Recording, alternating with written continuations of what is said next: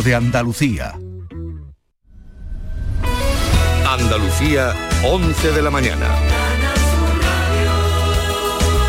Noticias. Consternación por la muerte del consejero de Educación y Deporte de la Junta, Javier Imbroda, que ha fallecido hoy a los 61 años de edad en Málaga al no superar un cáncer que padecía desde hace algunos años. Los restos mortales del consejero han sido trasladados al Parque Cementerio de Málaga, donde se celebrará una misa esta tarde, mientras se suceden las reacciones en el ámbito político-educativo y del mundo del deporte. Damián Bernal. Su familia ha expresado el deseo de despedirlo en la más estricta intimidad. Javier Imbroda ha luchado contra la enfermedad hasta el final y mientras ha tenido fuerzas ha mantenido su actividad con apariciones públicas. Esto es lo que ha comentado sobre él la concejala de Ciudadanos en el Ayuntamiento de Málaga, Noelia Losada. Yo siempre destacaría de Javier, bueno, pues que era una persona de equipo. Siempre hacía muy buenos equipos, se entregaba a lo que hacía y todo el mundo al final se involucraba, porque es que esa energía que él tenía para hacer las cosas, esa pasión que le ponía, terminaba involucrando a, a todos los que estábamos alrededor. A la política había llegado a través del mundo del deporte, donde destacó como uno de los entrenadores de baloncesto más importantes de España, de la que lleva a ser seleccionador. También destacó su faceta solidaria, creando la Fundación Javier Imbroda para atender a niños con el deporte como herramienta de inclusión.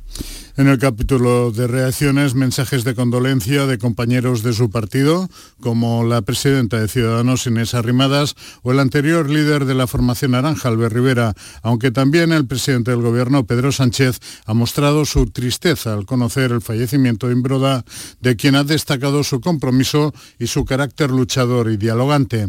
También el ministro de Consumo, Alberto Garzón, ha mostrado sus respetos a la figura de Imbroda.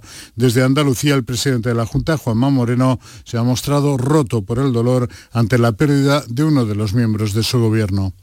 Y a esta hora está previsto el inicio del Comité Ejecutivo Nacional del Partido Popular, surgido del vigésimo Congreso Nacional que los populares clausuraron ayer en Sevilla con la proclamación de Alberto Núñez Feijó como nuevo presidente del partido. De hecho, el nuevo líder popular desvelará hoy la composición de la mayor parte de la dirección en la que ha anunciado que Madrid tendrá un peso muy importante. Por el momento solo se conocen cuatro miembros del equipo de Feijó, los de Cuca Gamarra como secretaria general, el malagueño Elías Bendodo, que será el coordinador general, Diego Calvo al frente del comité electoral y José Antonio Monago, nuevo presidente del Comité de Derechos y Garantías. Faltan por concretarse los nombres de los nuevos vicesecretarios y el conjunto del organigrama del partido, donde está por ver si se mantienen las seis áreas actuales o se modifican o se reducen. En cuanto al COVID, todo indica que la de este año va a ser una Semana Santa sin mascarillas en exteriores. La ministra de Sanidad, Carolina Darias, ha insistido en Cádiz en que la pandemia está estabilizada gracias al alto nivel de vacunación y no teme rebrotes de importancia. Es un nivel vacunal que no lo tiene ningún país de nuestro entorno. Por tanto, significa que hemos hecho un buen trabajo, pero lo más importante, que tenemos que seguir perseverando para seguir manteniendo estos buenos niveles. Y desde el punto de vista turístico, la Semana Santa se presenta también con buenas perspectivas. De hecho, la patronal hotelera de la Costa del Sol prevé una ocupación media del 70% durante estos días. Mientras los municipios se afanan en poner las playas a punto, los empresarios de chiringuitos exigen al gobierno central que priorice la estabilidad de las mismas. Manuel Villafaina es el presidente de la Asociación de Empresarios de Playa de la Costa del Sol. Yo creo que la temporada va a ser muy buena. A Turquía y a otros países se le están las reservas, están anulando. Aquí no, no es que no nos anule, sino que estamos teniendo muchas más reservas. Y en cuanto a mis colectivos, somos muy valientes nosotros y estamos seguros que vamos a estar abiertos absolutamente todos. De momento eh, lo que hace es bastante fresco en Andalucía. Hay 8 grados en Huelva Capital, 9 en Andújar en Jaén y tan solo 4 en Taberno, Almería. Andalucía son las 11 y 4 de la mañana. Servicios informativos de Canal Sur Radio. Más noticias en una hora. Y también en RAI y canalsur.es. Escuchas Canal Sur Radio. La radio de Andalucía.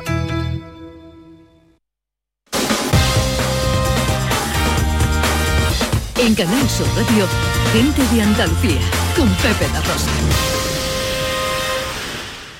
Buenos días. Hola, hola. Somos Ana Madre y Ana Hija de Sevilla. Comienza el programa 236 de Gente de Andalucía. ¡Qué buena mañana vamos a pasar, majarones! Pepe de Rosa, Ana Carvajal, vamos al lío. Hola, hola. Hola, hola.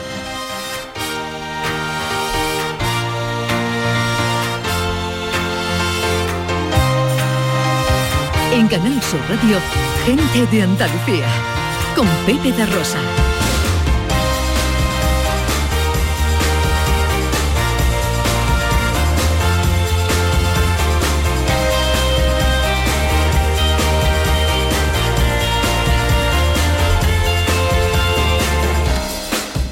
¿Qué tal? ¿Cómo están? ¿Cómo llevan esta mañana de domingo 3 de abril de 2022? Pues ojalá que la compañía de sus amigos de la radio lo esté pasando bien la gente de Andalucía. Desde el estudio Valentín García Sandoval tomamos el relevo del gran domi del postigo, el verbo hecho radio, y afrontamos tres horas de apasionante aventura por Andalucía para hablar de nuestras cosas, de nuestra historia, de nuestras costumbres, de nuestra cultura, de nuestro patrimonio, en definitiva, de nuestra gente. Con María Chamorro que está pendiente de todo en la producción. Hola María. Con la inconmensurable Irene López Fenoy a los botones. Y con la mujer que vino a la vida para darle vida a la radio.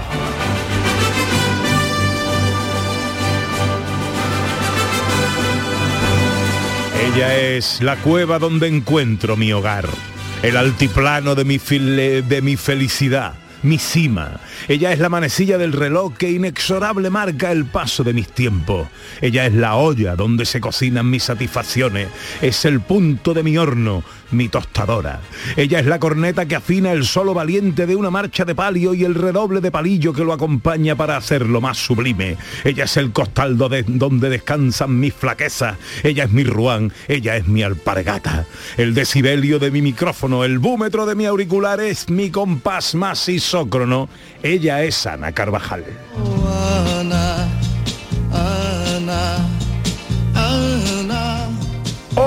Carvajal, buenos días. Hola Pepe da Rosa, buenos días. Muy requete bonito ese con un poquito de resaca del precioso programa y la preciosa vivencia que tuvimos ayer en Baza y ya pues esos motores de Semana Santa que ya están arrancando en toda Andalucía. Sí, señor. Muy Eh, claro. eh, por cierto, que a partir de las eh, 12, 11 y media, según eh, los lugares, habrá programación especial y ahora os diremos a continuación cómo tenéis que hacer si, seguís, si queréis seguir escuchando este programa o las distintas desconexiones locales y provinciales para cubrir eh, pregones de Semana Santa. Es día de pregón hoy en Sí, Andalucía. señores, día de perdón. Eh, lo que nos encanta, como siempre, es que este programa arranque con nuestros oyentes. Este año, Gente de Andalucía arranca con los saludos de la gente de Andalucía. Buenos días, majarones. Soy José Mudarra, de Sevilla. Y aquí comienza el apasionante y emocionante programa número 186. Bienvenidos de Gente de a Andalucía. Gente de Andalucía. Y aquí comienza el programa número 177. Buenos días, soy Lola, de Granada. comienza el programa número 179 de Gente de Andalucía. Ellos ya lo han hecho. Si quieres hacerlo tú también, envíanos un WhatsApp al 670-944-958 y te contestaremos con el número de programa que tendrás que presentar.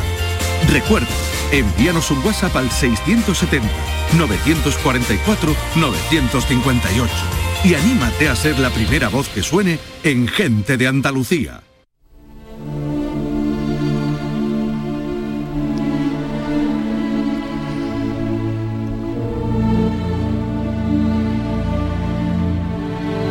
Pero hoy muchos tenemos eh, un trocito de corazón rotos eh, con la noticia del fallecimiento a los 61 años de Javier Imbroda, el consejero de educación actual, hasta ahora consejero de educación, ex entrenador de baloncesto, eh, un buen hombre. eh, lo que llevamos de mañana hablando con gente que lo conocía, con sus amigos, compañeros de profesión, compañeros en el baloncesto, en el deporte, compañeros ahora en la política. Muchos han declinado nuestra invitación a, hablar porque no se encuentran con ánimos, con fuerza. Eh, y nosotros queremos dedicarle eh, al menos algunas palabras de gente que lo tuvo cerca en su día. Eh, Germinal Cabrita Luque es coordinador y embajador de la Fundación Javier Imbroda, una fundación que él creó, que no recibía eh, su pensión pública y que acoge a más de 100 deportistas trabajando por la inclusión. Eh, eh, Germinal, muy buenos días. Muy buenos días. Eh, te agradezco mucho que nos quieras atender en esta mañana. Sí, la verdad que ha sido un, poco shock para todos los que estamos en su ámbito, tanto laboral, de amistad o familiar.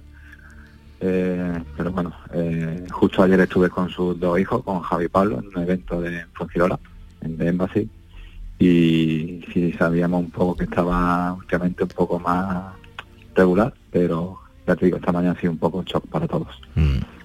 Hace poco coincidí con él en la entrega de unos premios al deporte en Sevilla y durante su disertación hablaba apasionadamente eh, del deporte que llevaba tan dentro de su fundación y de lo que hacían. Eh, eh, ¿Cuándo surge esta fundación de Javier Imbroda y, y- y cuáles son los objetivos que él se marca con esta fundación?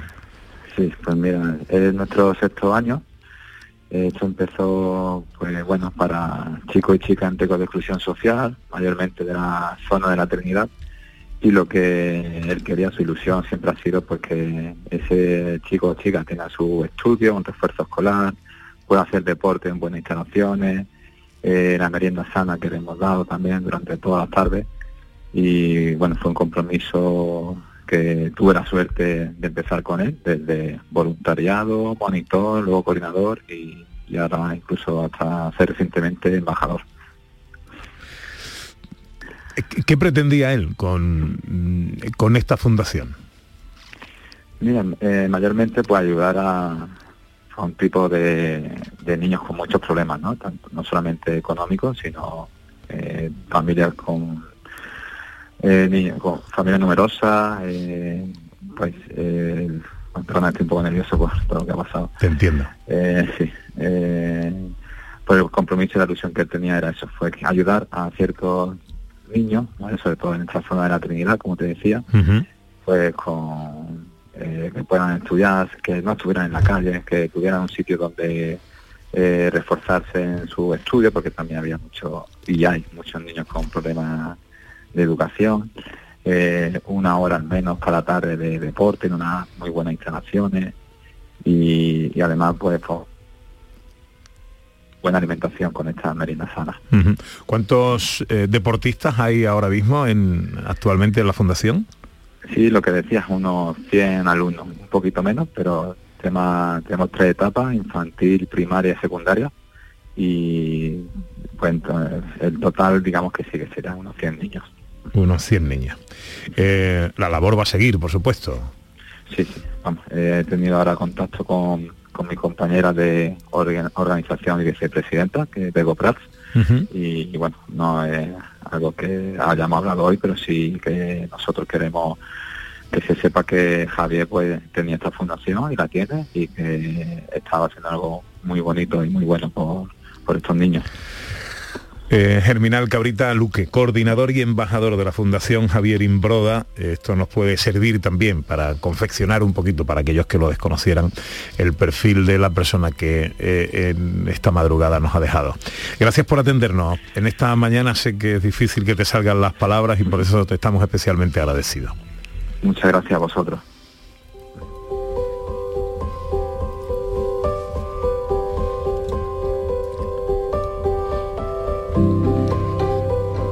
Javier Imbroda fue eh, muy especialmente entrenador de baloncesto, fue fundador del Unicaja, fue seleccionador nacional, ojo al dato, el único seleccionador nacional que ha vencido a la selección todopoderosa de Estados Unidos y además en su casa, creo que fue en Indianápolis.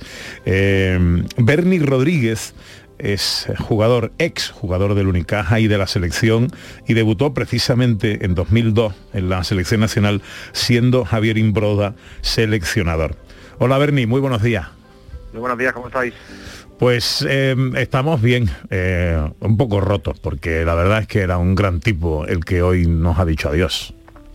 Pues sí, la verdad que sí, todos nosotros los que, los que lo conocemos desde el lado del baloncesto, del lado deportivo, pues bueno, el mundo del baloncesto al final es pequeño y todos nos conocemos y bueno, por parte de Javier, una persona eh, entrañable y muy pasional con, todo lo que hacía. Y bueno, lo que nos tocaba a nosotros directamente, pues bueno, tú lo has dicho, ¿no? Me hizo debutar con la selección absoluta, con mucha relación directa con mi familia, ya que mi familia también es del mundo del baloncesto, generaciones parecidas a la de Javier. Así que bueno, había un, vínculo muy cercano, siempre con el eje del baloncesto centrado y por supuesto con su trabajo en la Consejería de Educación. Ujú. Eh, Tú jugabas en el Unicaja cuando él te seleccionó. ¿Cómo, ¿Cómo te trasladó la noticia? ¿Cómo fue? ¿Te llamó él? ¿Te llegó de otra manera? Bueno, él, él acabó su ciclo en Unicaja cuando aún yo no había empezado a jugar profesional. Apenas dos, tres años antes, él ya dejó de entrenador de Unicaja y en el 2002, si no recuerdo mal, me llegó la llamada por parte de la federación, eh, eh, eh, primera con- convocatoria con, con la absoluta. Eh, la verdad que un recuerdo tremendo, ¿no? Y bueno, sentirme también arropado desde ese lado, ¿no? Más cómodo en una llegada, un chavalito joven a un grupo muy formado. Estaba viendo un cambio generacional en esa época. Eh, estar arropado por Javier pues siempre fue un puntito a favor, ¿no? En mi llegada a la selección. Eh, ¿Cómo era como entrenador, Javier Imbroda? Bueno, muy detallista eh, y como he dicho antes, ¿no? Pasional, como él era como persona, ¿no? Pasional, intenso, de muy buen trato hacia el jugador en el sentido de, de que eh, coordinaba muy bien a los grupos, muy buen, muy buen gestor de grupo, que es un poco casi prácticamente lo más importante, la cualidad más importante que debe tener un entrenador, ¿no?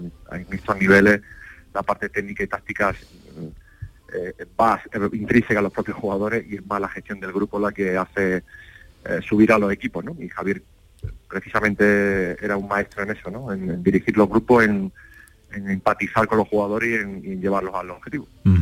¿Qué os decía cuando eh, empezaba un partido, antes de empezar esta charla que se suele hacer en los vestuarios? ¿qué, qué- cómo se dirigía a vosotros? ¿Qué os decía? Bueno, una, parte evidentemente táctica, ¿no? Eh, pero como, como vengo diciendo, ¿no? Eh, me, me voy, me voy a repetir, pero es, es que justo eso es lo que le definía, ¿no? Él usaba la pasión como instrumento para llegar a, a los, a los jugadores y, y empujarles en, en bu- búsqueda del objetivo, en, en busca de, la- de esa motivación, ¿no? Que, que es tan necesaria en, en un deporte de alto rendimiento y a través de la palabra y de, de su energía nos, nos empujaba y nos dirigía. ¿Tenías actualmente relación con él? ¿Algún vínculo? ¿Colaborabais de alguna manera? Pues sí, porque ahora con todo el proyecto que yo llevo adelante eh, estamos muy relacionados con él, coincidido en muchísimas ocasiones en varias presentaciones, tanto en, en alguna iniciativa directa por parte de la Consejería de Educación como eh, de, de Deporte, perdón, eh, como es eh, Mentor 10, eh, la Liga LE, Liga en, los colegios, en la que yo participo directamente, y otros proyectos en los que yo mm, dirijo y, recibía la ayuda de todo su equipo con el que tenemos muy buena relación. Precisamente ayer acabamos un- una semana de deporte y ODS que no podía venir por cuestiones de salud, de la salud que estaba llevando esta última semana y alguien de su equipo estaba allí con nosotros. Tú tienes una escuela deportiva. Sí, tenemos una escuela de baloncesto aquí en Málaga eh, y otra, otras actividades que vamos generando de, de planificaciones de baloncesto, algunos proyectos más grandes que, que estamos preparando para, para sacar en breve, podremos anunciarlo y el, el que él estaba muy detrás y muy empujando muy fuertemente porque bueno son iniciativas muy interesantes, innovadoras, que él, quizás sean también las palabras que definen su, su paso por, por la Junta de Andalucía. Sí, sin duda. Eh, hoy leía un titular por ahí eh, muy bonito que lo definía, ¿no? El hombre que consiguió sosegar el banquillo de la educación andaluza. Eh, yo creo que es una frase que lo, que lo describe bastante bien. Bernie Rodríguez, ex jugador del Unicaja y de la selección, debutó en 2002 siendo precisamente Javier Imbroda seleccionador nacional. Te agradezco mucho que nos hayas atendido en esta mañana. Muy bien, un abrazo muy fuerte a vosotros y por supuesto a, a la familia, a los amigos que conocían a Javier.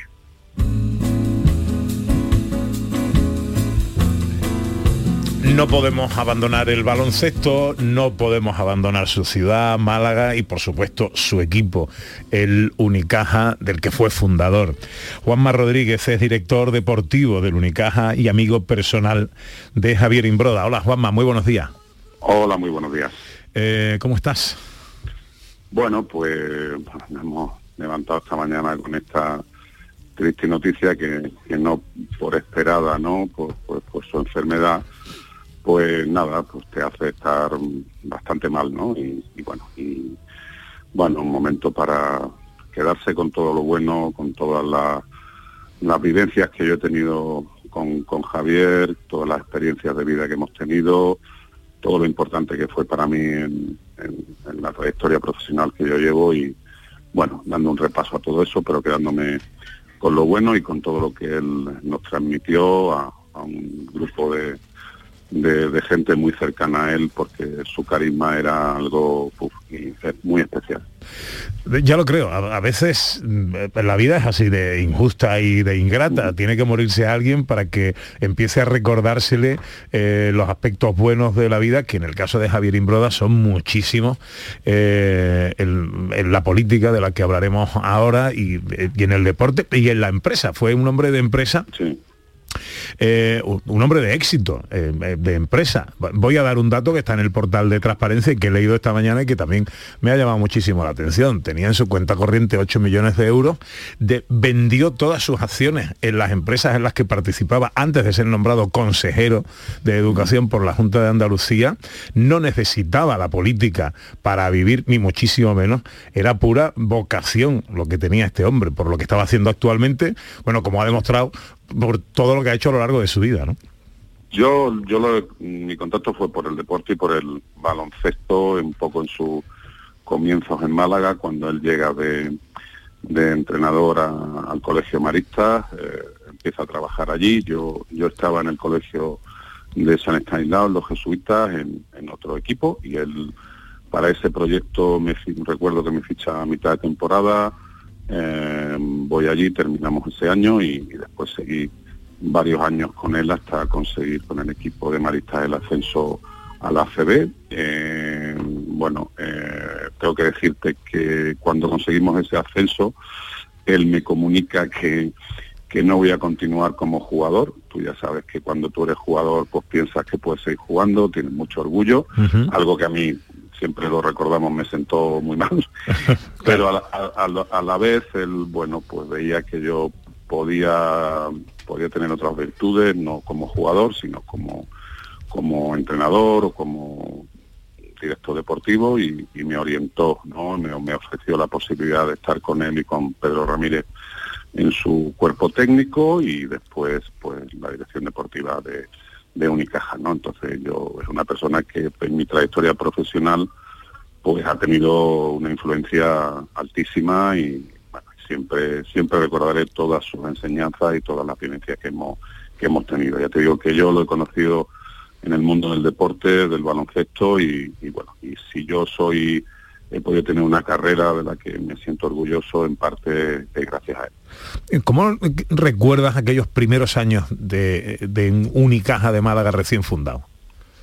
Bueno, pues eh, después de esa unión, eh, él, bueno, veníamos de, estar en Maristas, eh, hay dos equipos en Málaga, Caja de Ronda y Maristas, se unen en lo que es Unicaja, y bueno, y, y no hubo duda de que Javier Imbroda tenía que ser el entrenador que liderara ese proyecto. Bueno, pues yo lo recuerdo un poco como la semilla de todo lo que ha sido el baloncesto en Málaga a nivel de, de consolidación de, y, de, y de resultados, ¿no? Eh, eh, eso fue en el año 92, 92, 93, él está hasta la temporada 97, 98, siendo un equipo no con el presupuesto que después tuvo Unicaja, con un presupuesto menor, se jugó lo que era la antigua Copa Europa, que era la Euroliga. Eh, bueno, mm, yo lo que recuerdo de Javier es que era una persona que con un carisma brutal, con una capacidad de motivación y de transmisión que te hacían ver cercanos los sueños que para muchos eran imposibles, ¿no? Y él nos convencía para lograrlo y, y muchos se lograron, ¿no? Y eso era gracias a esa capacidad que él tenía em, y esa, esa virtud de, de- de transmitir y de hacernos creer que era posible. Es pronto para esto, pero eh, ¿tiene el club pensado algo eh, para recordar, homenajear a um, Javier Imbroda? Bueno, algo, algo seguro que, que se hará, seguramente, bueno, hoy ya en la, la liga nos ha comunicado, nosotros estamos aquí en Valencia, que esta tarde jugamos partido de liga contra, contra Valencia Basket, ya habrá un minuto de silencio en todos los partidos de la, de la liga esta tarde y nosotros pues bueno pues tendremos seguramente un recuerdo especial para él el, el próximo partido en casa que es el próximo domingo día 10 de abril contra Andorra a, la- a las 5 de la tarde. Juanma Rodríguez, director deportivo del Unicaja de Málaga, amigo personal de Javier Imbroda. Te agradezco mucho el esfuerzo de habernos atendido en esta mañana, amigo. M- muchísimas gracias Pepe, un abrazo.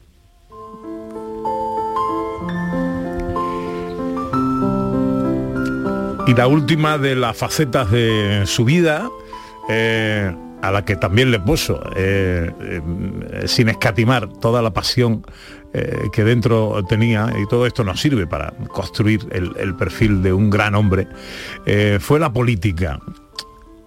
Nos atiende Guillermo Díaz, que es diputado en el Congreso Nacional por su partido, por Ciudadanos y por su ciudad, por Málaga. Hola Guillermo, muy buenos días. Buenos días, Pepe, ¿qué tal? Encantado de saludarte. ¿Cómo estás, hombre? Bueno, pues, eh, mm, pues tristes, mm, pero bueno, con la fortuna de saber que hemos conocido y trabajado con una fuerza de la naturaleza. ¿no? Todas las virtudes que ha- han ido destacando, ha ido destacando, por ejemplo, Juan Ramón hasta hace, hasta hace un momento, es mm, no eran únicamente deportivas, lo cual podía ser. Es decir, hay gente que se le da bien una faceta concreta y luego pues otras se le dan menos bien y yo le estaba escuchando y digo, digo es exactamente igual que lo que hemos vivido los que hemos compartido con él la trayectoria política. Una- Ayer hemos escuchado el- en los boletines informativos de Canal Sur a lo largo de la mañana eh, las palabras que le dedicaba Juanma Moreno, el presidente de la Junta de Andalucía, ayer en el Congreso del Partido Popular en Sevilla, haciendo balance de su gestión, eh, presumiendo orgulloso de la gestión en lo educativo, en lo concerniente a lo educativo y eh, realizando una especial mención con especial hincapié y emoción a la figura de, de Javier Imbroda, al que tildó de un gran consejero y un gran compañero. Llegó a la política un, un hombre que quizás fue un ejemplo de honestidad. Lo primero que hizo fue eh, eh, pues eh, desprenderse de todas las acciones que tenía en empresas de todo tipo, publicando por supuesto su patrimonio en el portal de transparencia y con un objetivo fundamental que era em, desterrar la ideología, las ideologías de los colegios, del sistema educativo. Todo un ejemplo, ¿no? Sí, además era un, era un, buscador, un, gurú del talento. Eh, y él estaba convencido, o sea, él era capaz de encontrar eh, la virtud en el otro eh, y de impulsarla y mejorarla. Eso es una, una característica que tiene poca gente. Y pues lo mismo quería hacer con los niños, con los jóvenes andaluces. O él, bueno, era un convencido absoluto de la de la potencia de la, de, de la potencia que tenía la juventud en Andalucía y la enseñanza en la consideraba la, la vía para encontrar y explorar el talento a base del esfuerzo. ¿eh? Él nunca también era muy consciente de que aquí nadie regala nada y estaba convencido de que se podía eh, pues mejorar la, la educación en Andalucía, hacer creer a los andaluces en sí mismos también. ¿eh? Él lo decía mucho, mucho esto y un hombre que además eh, transmitía una pasión y un optimismo eh, fuera, fuera de lo común. Yo, mm, hemos vivido momentos muy felices, eh, pero también momentos muy difíciles. Y yo algunos difíciles vivió con él y era un hombre que no se le borraba la sonrisa de, de la cara y no dejaba de tirar del carro nunca, nunca. ¿eh? Ni- vamos, ni, ni- ni la noche de noviembre del 19 eh, eh, de las elecciones de noviembre del 19, que él, él era bueno, pues venga, pues cómo vamos a mejorar, cómo hacemos esto. Y, en la consejería me consta que quienes han trabajado con él, sus compañeros, su equipo de trabajo, pues siente lo mismo, exactamente lo mismo que sienten quienes trabajaron con él en el mundo deportivo, pues se sienten privilegiados, se sienten que han trabajado con una, una persona fuera de lo común eh, que eso te puede tocar en la vida o no, y que e- era imposible no aprender con él y era imposible no intentar ser mejor si estabas en la esfera de influencia de, de Javier Imbroda. Yo lo único que siento hoy es no poder hacer caso a su principal mandato, porque él tenía una frase que era alejaros de los tristes. Pero claro, hoy no puedo alejarme de mí mismo. Hmm. Hoy no puedo alejarme de mí mismo. Eh, eh, repito un, un titular un- que he leído esta mañana, el hombre que consiguió sosegar el banquillo de la educación andaluza. Yo creo que lo define bien, ¿verdad?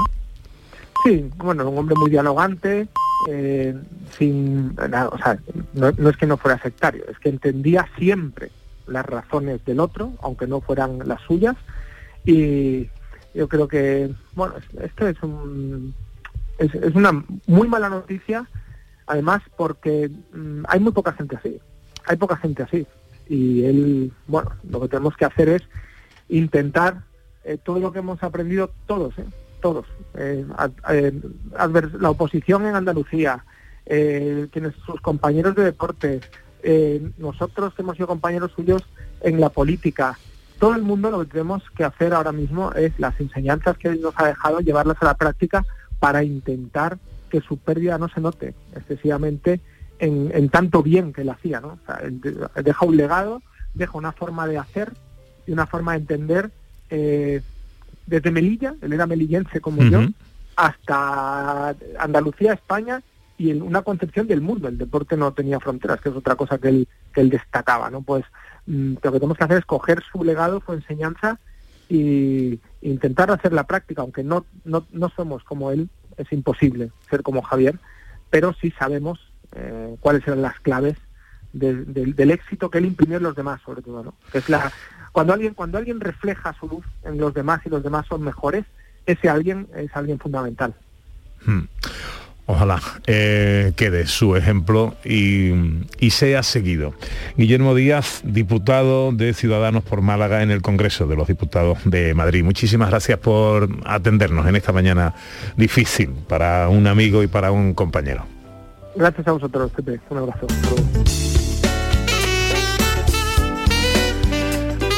Hay que alejarse de los tristes. Qué buena frase, ¿eh? Bueno, y a Guillermo habría que decirle que una cosa es ser un triste y otra cosa es estar triste. Lo suyo es circunstancial.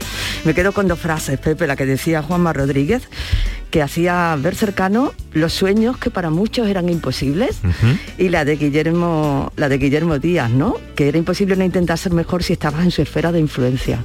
Increíble, ¿eh? Dos frases que, que la definen, lo definen perfectamente.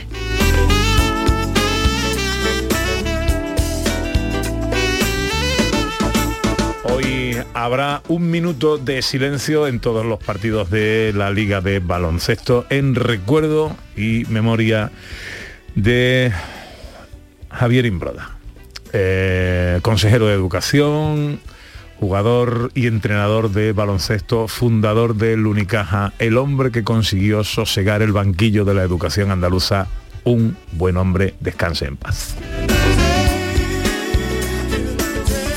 En Canal Sur Radio, gente de Andalucía, con Pepe da Rosa. Dicen que detrás de un gran bote del Eurojackpot hay un gran millonario. Esto, ¿y detrás de un gran millonario? Pues que va a haber un...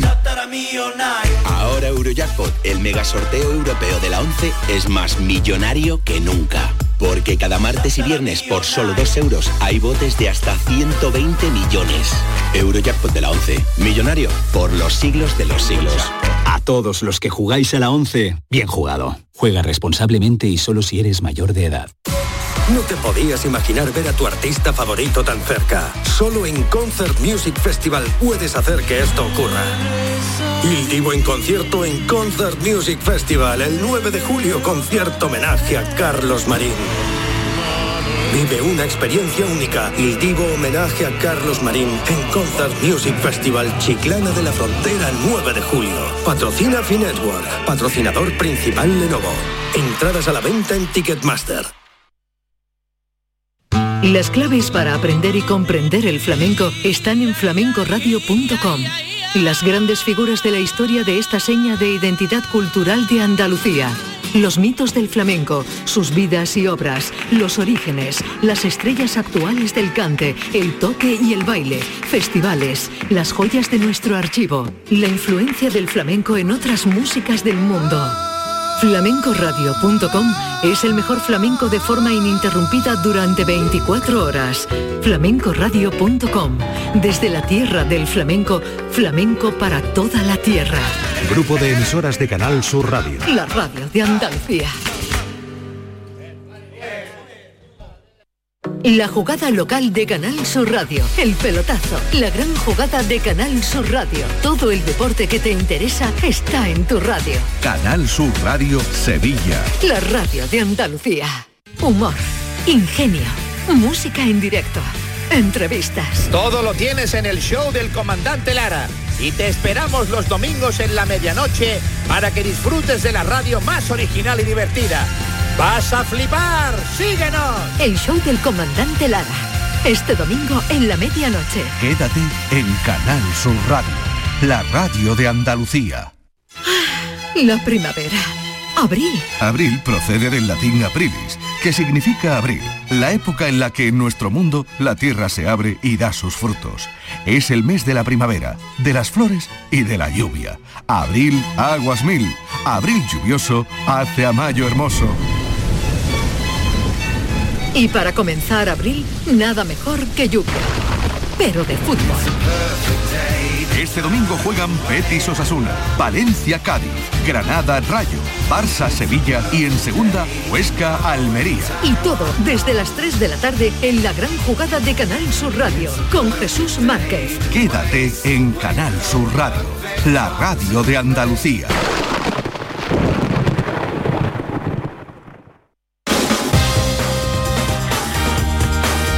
En Canal Sur Radio, gente de Andalucía con Pepe La Rosa.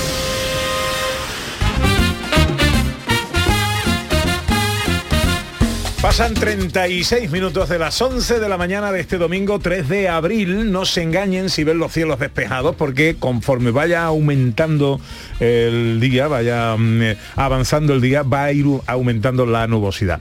Y eh, peluita, ¿eh? Peluita que bajan las temperaturas. ¿Tú has salido esta mañana de casa y has visto Hombre, salió, frío, ¿no? si no, no estaría aquí si no hubiera salido. Ha salido y ha llegado, además. Eh, sí, y hace Bueno, fresquito, hace Pues no vamos a superar los 19 grados en Huelva, será la máxima que se registre hoy, 18 en Sevilla, 17 en Almería, Cádiz y Córdoba, 16 en Málaga, 15 en Granada y tan solo 14 en Jaén. Y hoy tenemos programación especial de Semana Santa en Canal Sur.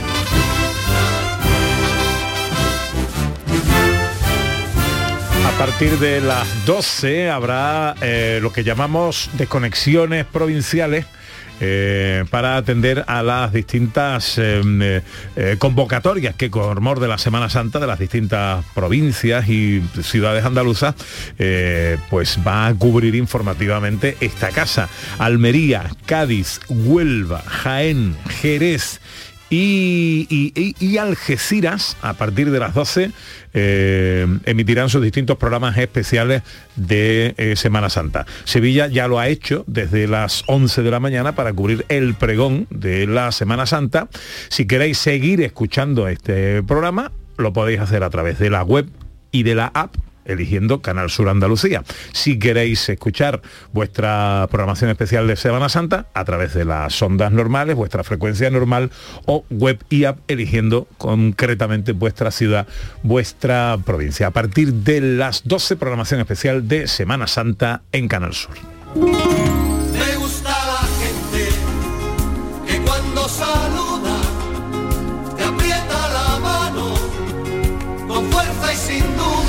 Esta hora cada domingo nos gusta recibir en el programa a gente interesante, a gente que tiene cosas que contarnos eh, y que nos gusta, su vida, su historia, su experiencia, su trabajo. Hace algunas semanas nos escribía una jovencísima chica de Sevilla, nazarena de dos hermanas, eh, y nos decía que Ana, Decía, hola, soy Lucía Belvis, una joven nazarena de 16 años, autora de La nana de los niños del pelo rapado. Acabo de sacar un nuevo libro titulado 52 soles y alguna luna, lectura recomendada a partir de los 12 años, que es un recopilatorio de todos los relatos que he escrito participando en el proyecto internacional de los 52 golpes, en el que fui la más leída durante todo un año. Mi primera novela tuvo bastante repercusión y me entrevistaron para periódicos como El Quinto, Vivir, eh, en fin, varios medios de eh, escritos. También salí en el programa de Radio La Ventana, también he colaborado con revistas digitales y he conseguido que me publiquen dos relatos en las antologías de la tercera y cuarta edición del certamen literario de Dos Hermanas Divertidas. Y sigue con un montón de éxitos. eh, dice, gané un asesino el certamen literario, estaré en la Feria del Libro de Dos Hermanas, en fin, un montón de éxitos. Os escribo porque creo que os podría interesar. Hombre, claro que no puede interesar. Claro. Solo tiene 16 años, ¿eh? con todo eso a sus espaldas. Hola Lucía, buenos días. Hola, buenos días. Acércate al micrófono todo lo que pueda. Vale. O Ok. Eso, un poquito más cómodo. Te acerco yo el micrófono a ti. ¿Cómo estás? Eh, bien, a ver, muy eh, agradecida de, esta- de que me tengáis aquí y de que me deis esta oportunidad. ¿Estás nerviosa? Sí, ¿Por qué? Mm, no lo sé. Mm, es que es una gran oportunidad y no la quiero desaprovechar. Bueno, no te preocupes, estate tranquila, estás en tu casa, estás con amigos y esto no es un examen de la universidad ni nada de esto. Esto es eh, mm, interés por saber eh, lo que haces, lo que escribes y todo esto. Oye, tiene mucha valentía que con tan solo 16 años te dirijas a un medio de comunicación, que les digas, oye, que estoy aquí, que escribo, que lo hago bien y que quiero que me entrevistéis. Claro que sí, que quiero bien, que el mundo, lo que, además es maravilloso porque Lucía con 16 años, con todo lo que hace, eh, nos parece que eres un, un, un buen referente, que, que estamos encantados de comunicar, Lucía. Así que, que bueno, tranquilidad. Está, además no es la primera vez que lo haces, ¿no? Mm, no, pero bueno, siempre, siempre es como la primera vez. ¿Cuándo empezaste a escribir? Lucía, ¿con Ah, empecé a escribir con 8 años, pero la, eh, la primera novela que saqué la empecé a escribir con 13. Con 13. Y siempre has escrito un poco de, eh, enfocado a la gente de, de tu edad. O sea, literatura eh, juvenil. Sí, siempre. Eh, que quizá no, no- no tenemos demasiados autores de literatura juvenil en nuestro país. No, no demasiado, porque es muy complicado. Eh, no es exactamente complicado escribirlo, pero es complicado llegar a ese público, porque es muy exigente. Bueno, tú lo sabes porque tú eres ese público también. Sí. ¿Tú qué, qué leías antes de, de escribir? ¿Qué te gustaba leer? Sobre todo Carlos Ruiz Zafón, porque eh, llegué a un punto en el que los libros infantiles ya no me entretenían demasiado. Entonces mi abuela me dio un libro de Carlos Ruiz Zafón y empecé a, a leerlo a él y luego empecé un poco con la literatura clásica también. Anda. Eh, dejó de interesarte la literatura juvenil. En la infantil y la juvenil, Y juvenil había poca. demasiado. Había poco. Pero, claro, pero dejó de interesarte como lectora, Sí, pero como es- escritora sí que te interesa. sí, porque es un público, eh, como ya dije, exigente y aparte que no se encuentra mucha literatura para ellos. Ajá. Por ejemplo, cuéntanos, la nana de los niños del pelo rapado. ¿Aquí qué cuentas?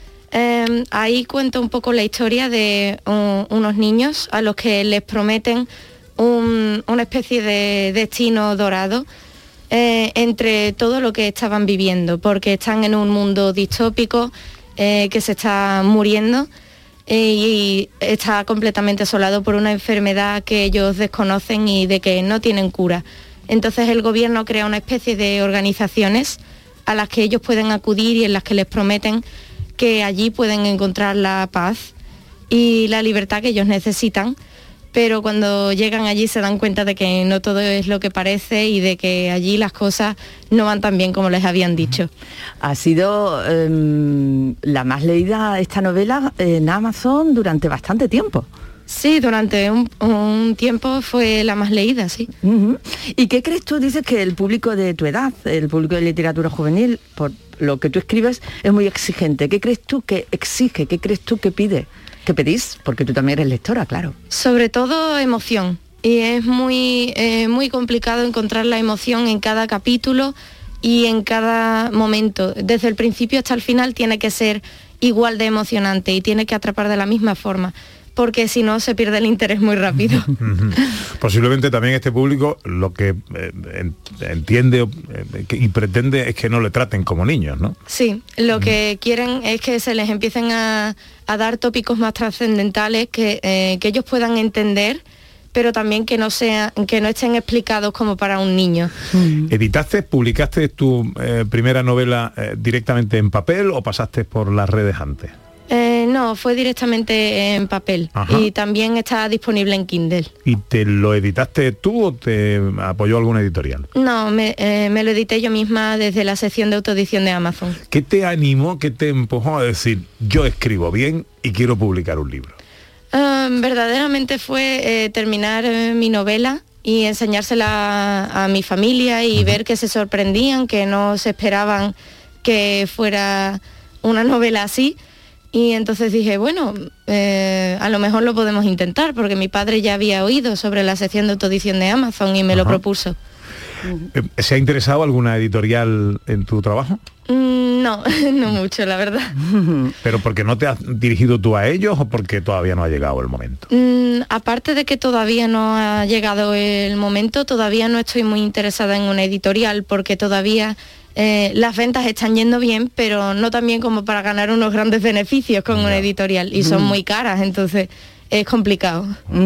Lucía, ¿qué crees tú que se podría hacer eh, para animar a mm, tu generación a la lectura? ¿Se te ocurre algo?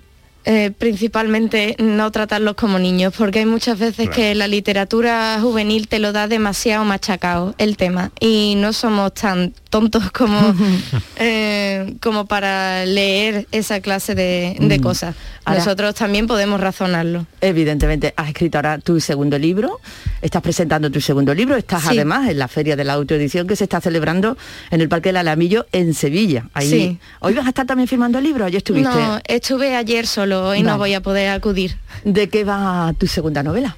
Eh, es un recopilatorio de, de todos los relatos que, que hice durante ese año en la página web internacional. No es novela, son relatos. sí, son relatos. Y son de diferentes tópicos. Hay algunos un poco más filosóficos, también hay algunos de comedia, eh, terror e incluso algunos poemas. ¿Cómo fue la firma de libros ayer? Fue bastante bien, Sí. la organización eh, era impresionante, todos nos lo pasamos muy bien y había un montón de, de escritores con los que pude conectar, e incluso conseguí colaborar con algunos. Qué bueno. Oye, em, ¿tienes una disciplina eh, eh, establecida ya para, para tu trabajo? Eh, ¿Tienes unas horas al cabo del día para, para escribir, para preparar cosas? ¿O es cómo va surgiendo según inspiración?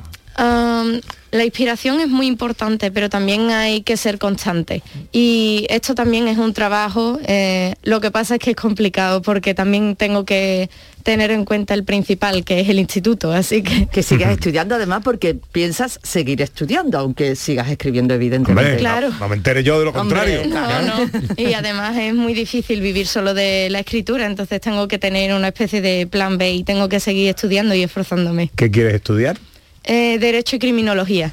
Derecho y criminología. Sí. Pero a ti lo que te gustaría es dedicarte a, a- a escribir, ser escritora. Sí, pero sí que voy a estudiar esa carrera, consiga vivir de la escritura o no, porque sí es una que me interesa y quiero aprender sobre ella. Bueno, me veo ya en un futuro no muy lejano escribiendo novela negra. ¿no? Mm, no creo, me ¿No? gusta ¿No te leerla, gusta? pero no escribirla. Anda. ¿Estás trabajando ya no, en, en- qué va a ser también? ¿No- ¿Novelas, relatos como tu segundo libro? o- Eh, estoy eh, trabajando en la segunda parte de, de mi primera novela porque es una trilogía y de hecho ya lo tengo casi terminado. Me faltan hacerle unas cuantas modificaciones y quizá a finales de este año o en el que viene saldrá a la luz. Oye, ¿por qué le gusta tanto a la gente joven la- eh, esto de las trilogías? No lo sé. Eh, escuché en alguna parte que las trilogías, eh, los números, el número 3 es muy fácil de recordar para las personas y las cosas que van en paz de tres son más fáciles de recordar también. Así que puede ser que ese sea el motivo. Qué bien. ¿Para cuándo ese, esa segunda parte? Pues seguramente finales de este año o principios del que viene. Vendrás a presentarla aquí, ¿no? Bueno, si, si vosotros me invitáis. sí. Estáis eh, ya estás invitada. Ay, pues entonces vendré. Claro, ahora empieza, aquí comienza, como decía Humphrey Bogart, eh, el principio de una larga amistad. Eh, ya te tenemos en agenda. Eso significa que ya te perseguimos. Ok. Y ya estamos pendientes de ti, ¿no? Por favor. no, ¿Sabes lo que pasa con, con esto? Que luego cuando triunfáis sois vosotros los que os olvidáis de nosotros. No, yo, yo no creo que eso pueda pasar. Bueno, pues Lucía Belvis, eh, dicen que es el nuevo fenómeno de la literatura juvenil. No es la primera vez, Lucía, que tenemos aquí a alguien que como tú, con tu edad, eh, pues ha empezado a escribir eh, y luego ha triunfado. Ha triunfado mm, y siendo joven. ¿Por qué? Pues porque tiene el talento, porque tiene el empeño, porque tiene la disciplina, tiene la constancia, como tú bien decías. Así que nervios aparte, que yo creo que no se ha notado. No, no, ¿No? no, no, para ¿No? nada, ¿Qué para dice- nada. ¿Qué dicen los papis que están por ahí? Nada, se ha notado, ¿verdad? María Chamorro, bien. Aprobado general, aprobado general. Para Lucía Belvis. Eh, ¿Qué estás estudiando ahora? Ahora mismo estoy estudiando bachillerato, Bachillerato. de humanidades. Que te deseamos lo mejor, que bueno, vamos a recordar el título de los títulos de los dos libros que están actualmente, están en el mercado, ¿no? Sí. Los dos, que son 52 soles, que son el, el libro de relatos, y La nana de los niños del pelo rapado, que esta es la novela, primera parte, Sí. de la trilogía, que se llamará así, La nana de los niños del pelo rapado. Sí, en principio sí. Muy bien. Lucía, que te deseamos lo mejor. Muchas gracias por haberme invitado y Mucha darme la oportunidad. y que te vaya todo muy bonito en la vida. Muchas gracias. 10 para las 12.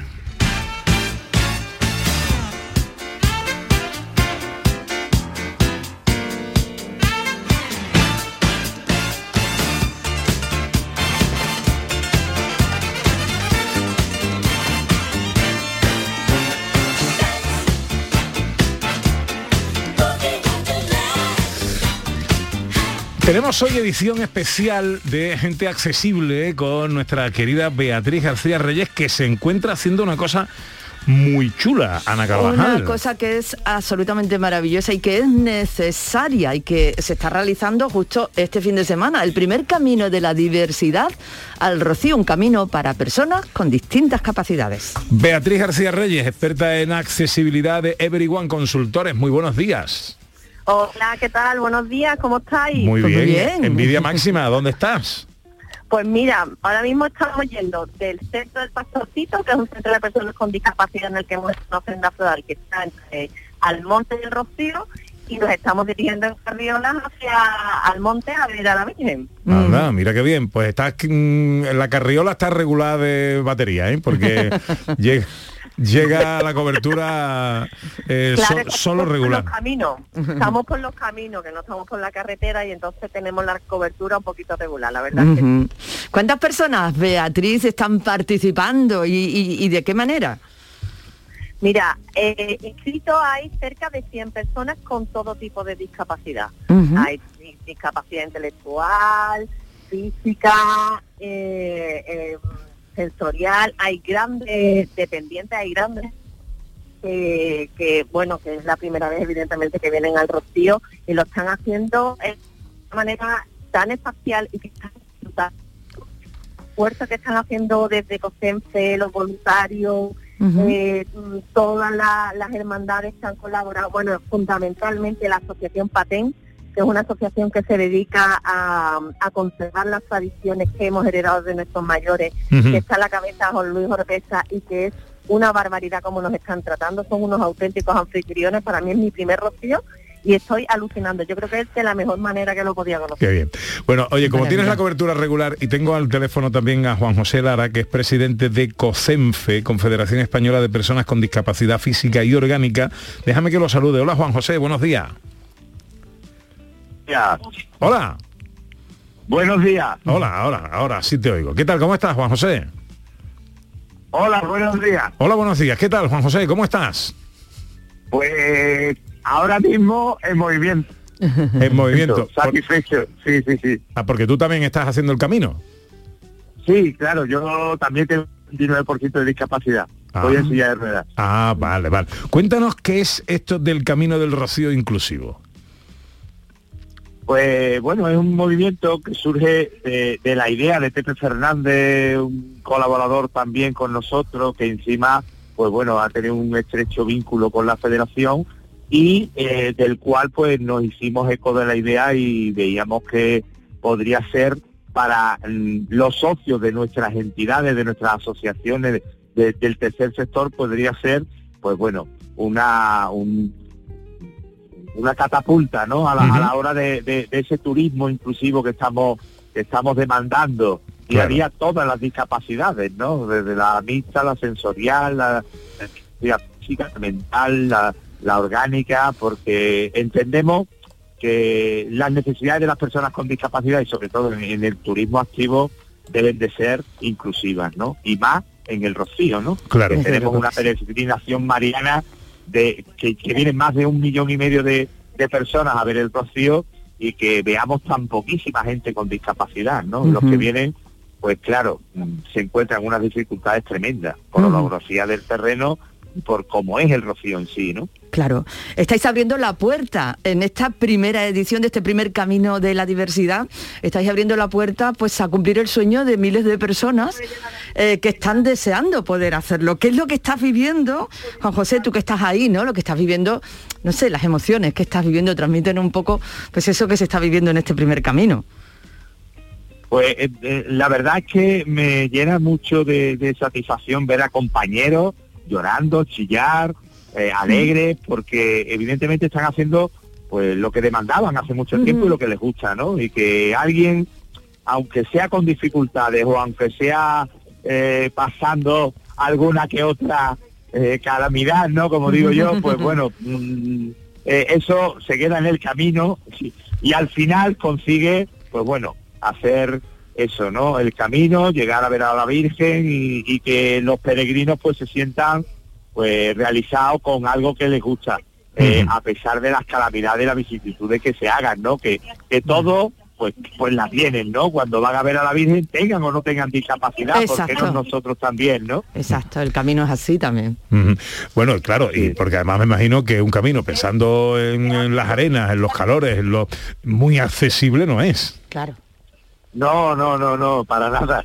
Y además eh, hemos hemos creado un hándicap, un antes y un después, porque si, si todos que conocéis el Rocío sabéis que la ermita de, de que do- donde, bueno, ahora no está la Virgen de Rocío, pero bueno, en la aldea del Rocío es como una isla, está rodeado de arenas por todos sitios, entonces era imposible llegar. Y este camino ha permitido que pongan pues una alfombra de estas de playa que teníamos Ajá. que puede permitir que los peregrinos que hemos ido este fin de semana Claro. hayamos podido tener autonomía e ir desde la casa de Hermandad de Pila que nos la han cedido y hemos estado allí durmiendo estos días y hayamos podido ir a, a la iglesia, aunque no esté la Virgen, pero por lo menos hemos hecho ese itinerario, ese Mm. recorrido por la por la por la madre, por la laguna, eh, donde este fin de semana ha sido totalmente accesible. Hemos tenido un itinerario accesible Magnífico. que es, es eh, digamos, la puerta de enganche para lanzarlo a todas las personas con discapacidad de cualquier sitio que pueda venir por el servicio público como es Sí. el transporte, que se pueda bajar en la carretera y que a través de este itinerario accesible pueda llegar a la, a la, Y esto a la solo- a ver a, a la Virgen. Y esto es solo el, el comienzo. Juan José Lara es presidente de COSENFE, la Confederación Española de Personas con Discapacidad Física y Orgánica. Gracias, Juan José, por atendernos y a seguir disfrutando de ese camino. Gracias. Beatriz, eh, que me tengo que ir. Adiós, sé buena, ¿eh? Hasta luego. Adiós, adiós, adiós. Llega ya la información a Canal Sur Radio.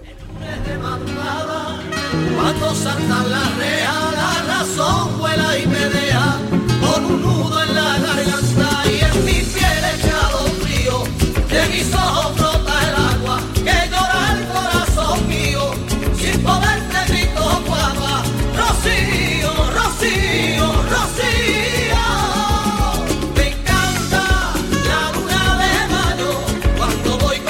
Canal Sur Radio, gente de Andalucía, con Pepe da Rosa. Canal Sur Radio es la mañana de Andalucía con Jesús Vigorra. Buenos días Andalucía, son las La seis de tarde la de, Canal Sur Radio con Mariló Maldonado. Andalucía, son las 3 de la tarde. Canal Sur Radio es por tu salud. Estamos viendo y viviendo paso a paso a cada Es instante. el programa del Yuyu. Tienes indama todo, lo reconozco. Así que con el tema este del cumpleaños. La noche de Canal Sur Radio con Rafa Cremades. Esta noche estamos juguetones, vamos a pasarlo en grande con el personaje misterioso. Y a todo esto, súmales muchos, muchos más contenidos que tienen el compromiso de informarte, entretenerte y divertirte. Canal Sur Radio, la radio de Andalucía. Te presentamos la cadena de radio donde tú mandas. Canal Sur Podcast. En Internet. Tú decides los contenidos y a qué hora los escuchas. Actualidad, divulgación, ciencia, música, literatura, tradiciones, Andalucía. Todo esto y mucho más lo tienes en Canal Sur Podcast. La radio solo para ti. Canal Sur Podcast, la tuya.